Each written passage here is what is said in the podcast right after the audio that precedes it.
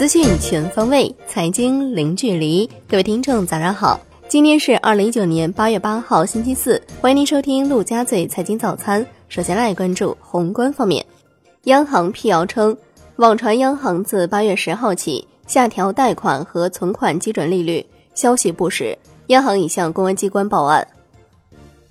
中国七月外汇储备三万一千零三十六点九七亿美元，环比减少一百五十五点三七亿美元，结束连续两个月增长。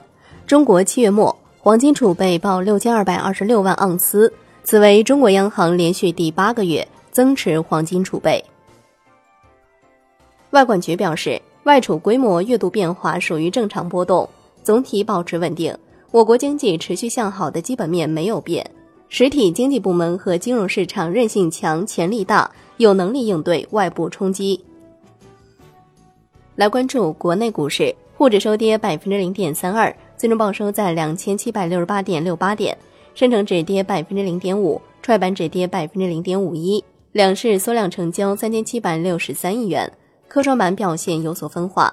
上海自贸区板块全线杀跌，北向资金净流出三十点五亿元，连续六日净流出。累计净流出一百七十九点五亿元。香港恒生指数收盘涨百分之零点零八，国际指数跌百分之零点一九，红筹指数涨百分之零点三八，全天大市成交降至八百点九五亿港元。MSCI 把中国 A 股纳入因子从百分之十增加至百分之十五，将在八月二十七号收盘后生效。证金公司决定自八月八号起。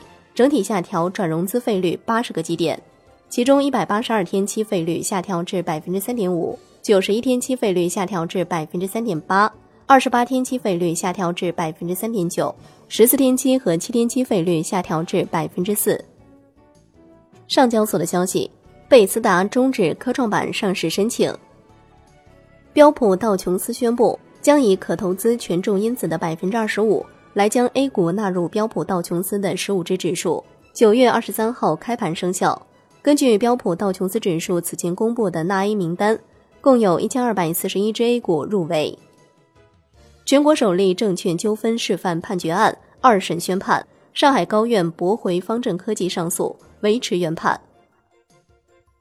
贵州茅台稳定茅台酒价格再出重拳，将在中秋国庆前夕。向市场集中投放七千四百吨茅台酒。金融方面，银保监会日前下发通知，传达下半年监管重点，主要内容包括坚决遏制信托规模无序扩张，严厉打击信托市场违法违规行为及有力有效处置信托机构风险等等。多位知情人士称，下半年监管部门对信托公司的窗口指导将成为常态。据中证报报道。公募投顾试点开闸在即，蚂蚁金服与美国先锋集团共同发起的合资公司公募基金投顾试点业务有望很快获批。货币基金史上首例浮动净值产品即将发行，华安现金润利浮动净值型发起式货币基金定于八月九号至九月六号公开发售，限额两百亿元。楼市方面，二十一世纪经济报道，房地产融资再度收紧。某股份制银行已在全行开展房地产行业授信业务专项检查，重点自查房地产开发贷款业务，包括是否向四证不全、资本金未足额到位的商业性房地产开发项目提供融资等等。产业方面，北京电信将于八月中旬推出五 G 体验计划，客户无需换卡换号及套餐，就可以获赠每月一百 G 的体验流量，九月底自动失效。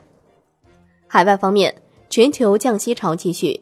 印度央行将基准利率下调三十五个基点至百分之五点四，为年内第四次降息，市场预期降息二十五个基点。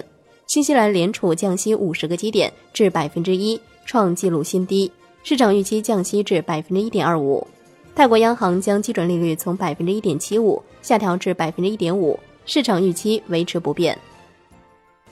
巴基斯坦总理办公室发表声明。巴基斯坦决定降低与印度的外交关系级别，并中断双边贸易。来关注国际股市，美国三大股指收盘涨跌不一，截至收盘，道指跌百分之零点零九，标普五百指数涨百分之零点零八，纳指涨百分之零点三八，欧洲三大股指集体收涨。商品方面，COMEX 黄金期货收涨百分之一点九五，报一千五百一十三点二美元每盎司，创二零一三年四月以来新高。COMEX 白银期货收涨百分之四点一七，Newmax 原油期货收跌百分之二点四六。